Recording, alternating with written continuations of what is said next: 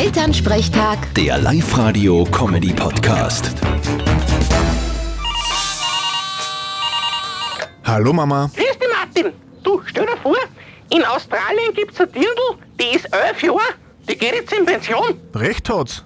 Da hat die auch, wenn ich konnt. Ja, aber mit elf, die hat ein Spielzeug verkauft. Jetzt hat so viel Geld verdient, dass sie ausgesucht hat. Die hat sicher ganz viel Freund, die sicher nix von ihr wollen. Ja, stell dir vor, du hättest mit elf schon so viel Geld gehabt. Das war halt sowieso nicht gegangen. Das hätt's mir ihr ja alles angenommen. Wer weiß, ob ich eh nicht auch schon reich war. Ja, wer weiß.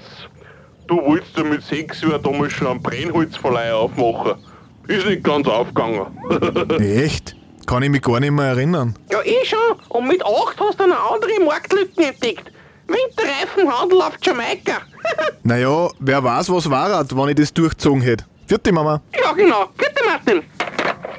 Elternsprechtag. Der Live-Radio-Comedy-Podcast.